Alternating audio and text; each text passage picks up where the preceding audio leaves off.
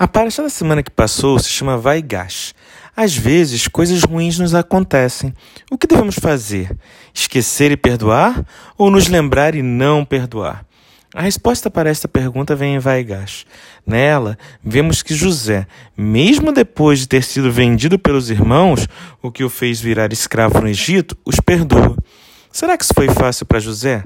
Ele, agora vice-rei do Egito, poderia ter se vingado dos irmãos que tanto maltrataram. Mas José faz exatamente o contrário. Ele entende que tudo o que aconteceu com ele foi plano de Deus, para que agora José pudesse ajudar aos irmãos e ao pai. Será que a Torá nos fala para esquecermos de todo o mal que nos fizeram? Eu particularmente acho que não. Não podemos esquecer para não passarmos pela mesma situação novamente. Todo acontecimento ruim nos alerta para ficarmos atentos a acontecimentos do futuro. O que a Torá nos conta, entretanto, é que não devemos guardar mágoas em nossos corações. E isso com certeza é mais fácil de falar do que fazer, mas é extremamente necessário.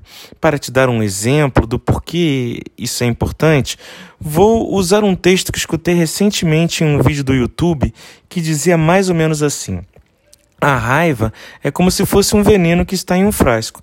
Enquanto o veneno está no frasco, ele não me atinge. Quando eu decido beber o veneno, ele pode me destruir. E assim é com a raiva, o rancor e o ódio. Que Deus nos livre, possamos guardar em nossos corações. Sendo assim, talvez a melhor combinação entre as opções que demos no início, esquecer e perdoar, ou lembrar e não perdoar, seria lembrar e perdoar. Lembrar para não passarmos pela mesma situação novamente, mas perdoar, pois todos podem errar e a vida tem que continuar. Ainda em Vaigash, dois outros assuntos importantes acontecem. A fome avança no Egito. Após os egípcios venderem seus animais ao faraó em troca de pão, agora eles se vendem ao faraó como escravos. José então institui que as terras dos egípcios seriam do faraó e que os egípcios poderiam trabalhar nela, contanto que pagassem ao faraó um quinto de tudo que produzissem. Ou seja, vemos o povo se tornando escravo, o que vai ser um fato importante quando entrarmos no próximo livro da Torá, e vemos ainda a criação de algo que temos até os nossos dias presentes, que são os impostos.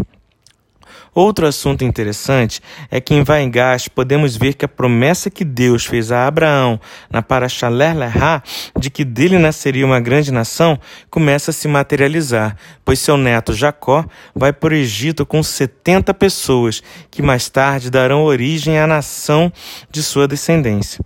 Que possamos aprender com José a não guardar sentimentos ruins das pessoas, porque isso faz mais mal a nós do que a outra pessoa. Que possamos ter uma semana abençoada e que eu possa te encontrar no final do próximo Shabat. Meu nome é Jacques e esta foi mais uma mensagem para você. Shavuot Tov!